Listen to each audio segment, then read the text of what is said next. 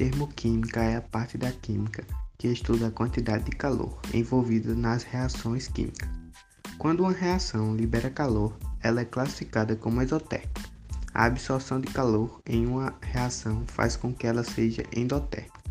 A termoquímica estuda também a transferência de energia em alguns fenômenos físicos, tais como as mudanças de estados da matéria.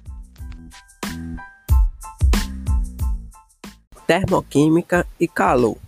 Nas reações químicas, pode haver absorção ou liberação de energia. Essa transferência de calor é feita a partir do corpo que tem a temperatura mais alta para aquele que possui a temperatura mais baixa. Vale lembrar que o calor, também chamado de energia calorífica, é um conceito que determina a troca de energia térmica entre os dois corpos.